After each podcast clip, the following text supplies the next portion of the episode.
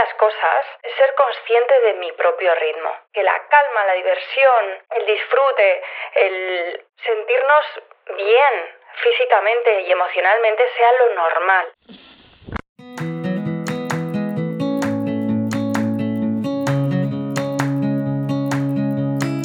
Hola, mi nombre es Marta y me encanta hacer ganchillo, viajar, hacer fotos, bizcochos y sobre todo inspirarte a sacar tiempo para disfrutar de las pequeñas grandes cosas de la vida. Entre mis medicinas está comer saludable, hacer ejercicio y tomar chai lates espumosos. Ahora, también soy mamá y también tengo días en los que amanezco del revés y lo único que quiero es hacerme una bolita bajo la manta.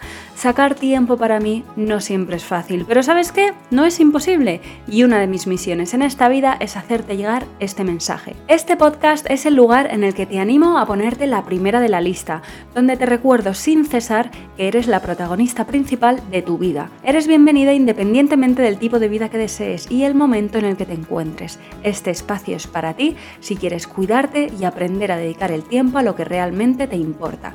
La idea es pasarlo bien mientras nos conocemos mejor ¿Estás lista? A por ello.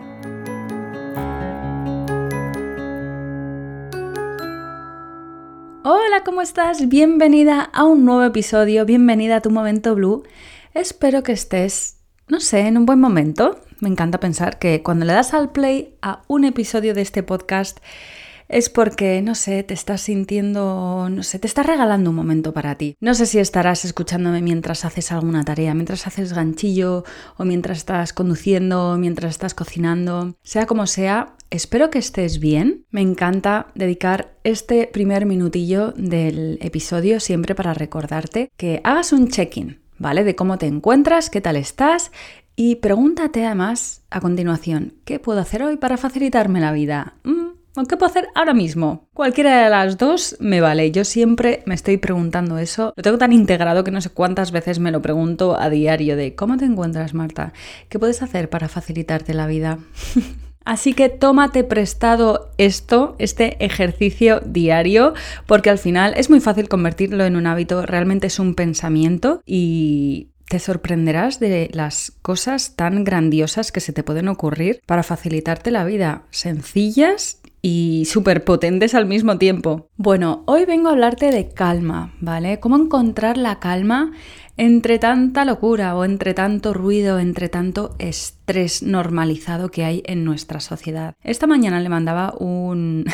la verdad, casi era un podcast a unas amigas hablándoles de esto y ha sido como... Esto mm, lo voy a compartir en el podcast porque realmente es un proceso, un pensamiento que estoy teniendo últimamente que me apetece compartir aquí contigo. Un poco mis conclusiones, pero también que sepas que esto es un trabajo presente en mi, en mi día a día ahora mismo, ¿vale? Porque me gusta pensar que podemos tener una vida en calma, que no, no esto no choca con una vida divertida, ¿vale? Que muchas veces cuando digo calma, tranquilidad, parece que hay que estar todo siempre en modo zen y no hay espacio para las risas y la diversión. No, la calma incluye risas y diversión y bienestar y autocuidado. ¿Qué pasa? Que creo, y aquí es donde viene el podcast que les he mandado esta mañana a mis amigas, siento que está en nuestra sociedad, está normalizado el estrés, está, es que esto, a ver, esto es de cajón en realidad. no es que haya yo tenido una idea brillante, ni muchísimo menos. Esto es así. O sea, se viene diciendo desde hace muchísimo tiempo y yo vengo aquí a pues compartir un poco mi reflexión al respecto. Cómo hemos normalizado el estrés, el ruido, la ansiedad, el ir como pollo sin cabeza por la vida. Y este fin de semana le dije al fisio, mira, Vamos a empezar haciendo un ejercicio muy consciente durante los fines de semana. O sea, las prisas, el corre, corre que te pillo, o sea, en fin de semana, no. ¿Vale? Porque podría entender, puedo entender que, o sea, esto es, esto es un ejercicio, es que hay que coger el hábito. Entonces es como, vamos a empezar por el primer escalón. Sería como cualquier ejercicio. O sea, es que como es empezar a hacer ejercicio físico, pues hay que empezar por lo que uno, por donde puede, ¿no? Pues esto es igual, es como, vamos a el fin de semana tomárnoslo como una oportunidad de liberarnos del estrés del reloj y de las horas. Que a mí yo llevo un reloj en la muñeca y me es de muchísima utilidad y es como el móvil.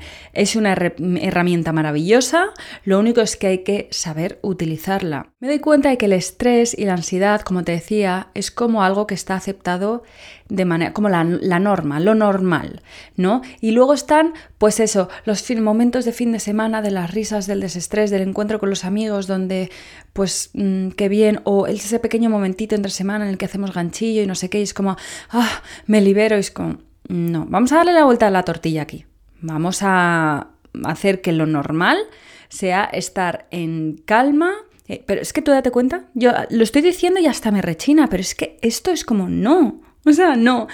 Vamos a que la calma, la diversión, el disfrute, el sentirnos bien físicamente y emocionalmente sea lo normal, la norma de nuestra vida y que la ansiedad, las preocupaciones sean pues los pequeños cosas que pueden ocurrir en el día a día o pues por supuesto que hay momentos en la vida en los que podemos estar pasando por un momento más difícil, pero no enlacemos preocupaciones una detrás de otra. Y bueno, mm, voy a hablar del tema de las preocupaciones un poquito más adelante, pero lo que quiero decir es esto, darle la vuelta un poco a la tortilla para que no normalicemos tanto la vida del estrés, de las prisas, del corre, corre, que te pillo. Con mi hijo me he dado cuenta muchísimo de cómo claro, él va a su ritmo y es, llega la hora de ir al cole o lo que sea y de repente le estoy metiendo como una prisa y me siento tan mal, digo, es que esta sensación no me gusta. Y, y no es el sentimiento de culpa como madre, sino es el, es que me hace ver cómo voy yo. O sea, él al final se está comiendo con patatas mi estrés y mis prisas porque a lo mejor pues no he tenido en cuenta nuestros ritmos, eh, los márgenes de tiempo, lo que sea, ¿vale? Y que ocurre de manera puntual y hacerlo lo, lo mejor posible, gestionarlo lo mejor posible con el enano, pues sí, ¿vale? Pero lo que me ha quedado claro es de no quiero, o sea, no quiero que mi hijo absorba esta ansiedad y estrés que tengo ya que, a veces ni veo, que la tengo tan normalizada que ni veo y que entonces él pues la está normalizando porque ahora mismo está programando su cerebro. Y yo soy, junto con su padre, la encargada de darle toda la información para que programe su cerebro. Y me doy cuenta de que no solo el estrés y la ansiedad está normalizado, sino que además normalizamos todas las consecuencias, la enfermedad, el sentirnos cansados. Y ya no hablo de enfermedades graves, sino de un cansancio crónico, un agotamiento diario, una migraña constante, un dolor de cabeza, un malestar, como arrastrado, ¿vale? Y este episodio ha llegado a tu vida. Si lo estás escuchando, tal vez es que necesitabas, a lo mejor junto conmigo, llegar a este momento de basta ya, stop. Vamos a hacer algo al respecto, básicamente, porque esto no es tan fácil como hacer, venga, vale, pues ya está, vivo el presente y hasta luego. No. Oye, podría ser, todo sea el poder mental de cada una, ¿vale? Pero bueno, en mi caso desde luego no lo es, pero sí que sé que tengo el poder de hacer pequeños cambios y trabajar para darle la vuelta a esta tortilla. Y una de las cosas es, como decía antes, es ser consciente de mi propio ritmo, ¿vale? Ser consciente de nuestros ritmos. Yo soy consciente de que mi hijo tiene otro ritmo, yo tengo mi ritmo, bueno, mi chico tiene otro ritmo que es también, yo tengo el ritmo más acelerado de toda la familia, aunque bueno, diré que depende del qué. Es que es verdad.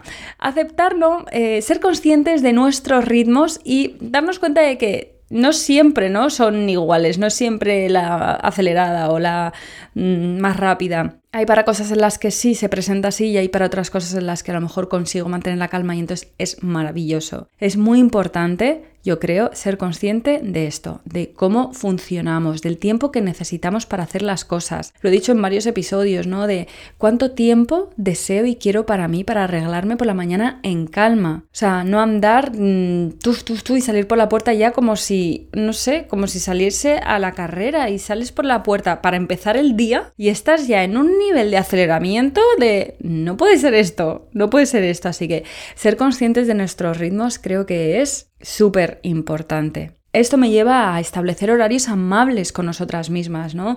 Como te digo, pues a qué hora me levanto, a qué hora me acuesto, a qué hora, no sé qué tiempos me doy a la hora de gestionar mi agenda, gestionar tareas. Es que siempre es como somos superwoman, en serio. Siempre pensamos, bueno, no voy a decirle siempre, pero el 99% de las veces pensamos que podemos hacer las cosas mucho más rápido de lo que creemos. Yo no, o sea, añádele un, eh, media hora o incluso una hora a tu tarea. O sea, te tienes que ir a, mm, a hacer un recado no sé dónde o sea, te estás dejando minutos fuera, ya te lo digo, de entre que bajas al coche, si tienes niños suben, bajan los niños, eh, que hay una cola más larga de la que pensabas en el súper, o sea, añádele minutos a la tarea, por favor, pero vamos, de media hora en media hora, de 30 en 30. Así que establecer horarios y establecer tiempos reales. Y esto es algo que yo he ido aprendiendo, por ejemplo, en mi trabajo, ¿no? Me doy cuenta, o sea, a la hora de utilizar una agenda de al principio la tarea pensaba que me iba a llevar tanto tiempo y luego he ido aprendiendo que no, pues que en lugar de una hora necesitaba dos horas o dos horas y media, ¿no? Porque se me olvidaba, ah, esta subtarea, esta subtarea, esta subtarea, pues igual, ¿no? Y obviamente no contamos con los imprevistos, porque claro, son imprevistos, o sea, llegan sin avisar en cualquier momento, a cualquier hora, cualquier día de la semana. Entonces, yo cuando me organizo la agenda muchas veces me pongo una media hora que es como un buffer, es como un amortiguador de tiempo, es como pues un tiempo en el que sé que pues tengo mensajes o tengo no sé qué en el que voy a necesitar resolver ciertas cosas. Pues es que esto es aplicable realmente a la vida mm, laboral y personal. Y yo personalmente, por las tardes, por ejemplo, cuando estoy con mi peque o cuando tengo que hacer cosas, mm, recados fuera a nivel personal, voy de uno en uno. O sea, si hago tres recados es porque me pillan uno, o sea, de camino, uno de camino al otro. Es como que soy súper realista. Y es también porque no necesito más estrés, o sea, no necesito hacer 500 cosas en una tarde. O sea, el tema de la productividad lo tenemos tan integrado, es como, voy con mi peque, voy a mi ritmo, venga, vamos a hacer estos recados, vamos a hacer lo otro. Y, o sea, no hace falta hacer 500.000 cosas, ya te lo digo yo. Es que no hace falta, hay días, pues mañana, deja para mañana lo que no puedas hacer hoy. O sea, yo creo que me voy a, mm, sí, o sea, lo de no dejes para mañana lo que puedas hacer hoy, puff, creo que tiene muchos asteriscos, demasiados para mí. hay otras cosas que podemos hacer de manera más activa, eh, bueno, además de observar nuestras preocupaciones, que esto es algo que yo hago mucho últimamente, de porque es que es verdad, nos preocupamos un montón por cosas que todavía no han pasado y peor todavía, por cosas que probablemente no vayan a pasar nunca. O sea, nunca. Es alucinante. Estamos run, run, run, run, run, run con miedos y preocupaciones basados en nuestras inseguridades de cosas que no van a pasar. Esto es así. O sea, y yo me doy cuenta de que mi peque tiene una energía. Yo me acuerdo cuando yo era pequeña tenía una energía ahí brutal. Íbamos a pasear por el monte y yo me acuerdo que subía y bajaba, subía y bajaba, mientras mi padre, mi familia iban tranquilamente subiendo. O sea, yo subía una vez y yo me había subido 500. Esa energía que yo tenía y esa energía que yo veo, veo en mi peque y esa energía que yo veo en los niños y en las niñas por la calle es porque no tienen el coco mental que tenemos nosotras, que nos estamos arrastrando. Y hablo de nosotras y nosotros en, o sea, en la sociedad. Es como lo que nos desgasta y nos está consumiendo toda esta energía y nos genera preocupaciones al final. Es, o sea, y que nos genera enfermedades. Es todo este coco mental que tenemos ronroneo, o sea, constante. Entonces, yo ahora, cada vez que de repente me pongo a pensar, y muchas veces me pongo a pensar como en momentos que han pasado y empiezo a, recrearlos en la cabeza o me empiezo a imaginar como conversaciones o situaciones del futuro y yo ahora es como paro, o sea, no lo alimento, o sea, estoy realmente entrenando a mi cerebro para que pare con los pensamientos en bucle, porque los pensamientos en bucle yo siento que me consumen un montón. Y observar no solo mis preocupaciones, sino, o sea, salir un poco de mi mente para observar mi alrededor me ayuda un montón. Vivir el presente. Qué fácil es decirlo y qué complicado parece muchas veces, ¿verdad? Lo tangible, el levantar la cabeza del teléfono para mirar a la persona que tienes delante de verdad. O sea, de mírala. O sea, cuando éramos pequeños, ¿no? Que mirábamos las cosas con una curiosidad, todos los detalles, todo lo tal, pues igual,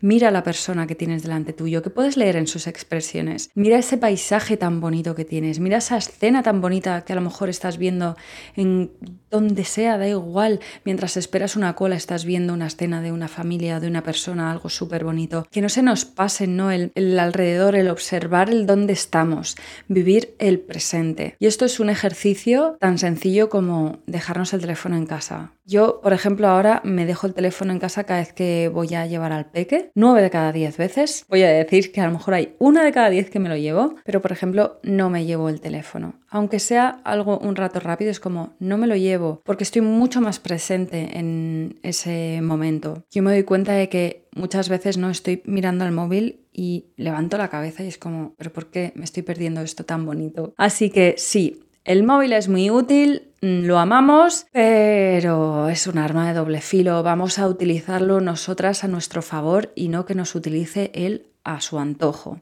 ¿Vale? Ya para terminar, meditar es algo que es una herramienta que me ha llevado mucho tiempo establecer en mi día a día. Es algo que, mm, no sé, se me atascaba muchísimo, no lo conseguía, pero ha sido un, no sé, insistir, aunque me pasase luego semanas o meses sin meditar, era como un, lo, no sé, eh, la meditación va a llegar a mi vida de alguna manera y al final ha llegado y es maravillosa. Yo he encontrado la manera de meditar. No sé, a lo mejor puedo hacer un podcast específico sobre el tema de la meditación porque pienso en mi experiencia y a lo mejor a ti te pasa lo mismo, ¿no? Como que es que yo sentarme a respirar yo a mitad del día. Yo ahora cogía, ¿no? Por ejemplo, terminaba esto y aquí en mi oficina me, me ponía algo de meditación de respiración. Era como, no, eso no me funciona. He encontrado otras herramientas, otro tipo de meditaciones que me ayudan muchísimo más y también el momento del día. Como que no es lo mismo meditar cuando te levantas o cuando te vas a la cama que meditar a mitad del día. Es verdad que puede ser muy útil a mitad del día en un momento dado concreto, aunque no sea un 10 minutos de ojos cerrados, pero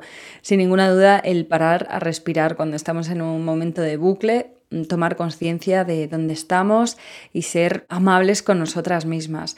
Las meditaciones a mí me ayudan mucho. Esta mañana me he escuchado una meditación que me ayudaba mucho al presente. Yo estoy trabajando mucho el vivir el presente para no estar tanto ni en el pasado ni en el futuro, porque eso al final son los pensamientos que nos están haciendo todo el run, run, run, run, run, que en el día a día nos agotan. Y te voy a decir una cosa para terminar este episodio. Yo no sé qué edad tienes, lo que tengo claro es que cada día eres más mayor, igual que yo.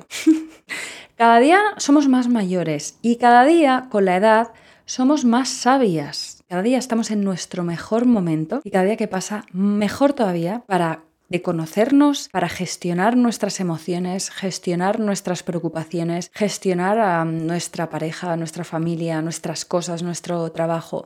Tenemos, o sea, en serio, el mejor momento mental mm, y emocional, o sea, mental para gestionar nuestra emoción. Vamos a aprovecharlo, ¿vale? Yo quiero deconstruir la idea de que por ser mayor voy a, o sea, tengo que aceptar el que estoy peor, tanto mental como físicamente. No voy a aceptar esto. Yo, y te invito a que te unas a, mi, a, este, a este club de cada día que pasa soy más sabia, me cuido mejor, me siento mejor, mi cuerpo es fuerte y mi mente es más joven. O sea, así, como ir a contracorriente, sí. Encontrar la piedra eh, filosofal para la juventud eterna, pues sí, porque la juventud, sin ninguna duda, se lleva dentro. Y esto es un tópico total con el cual voy a terminar el episodio, pero es tan verdadero y tan cierto como la vida misma.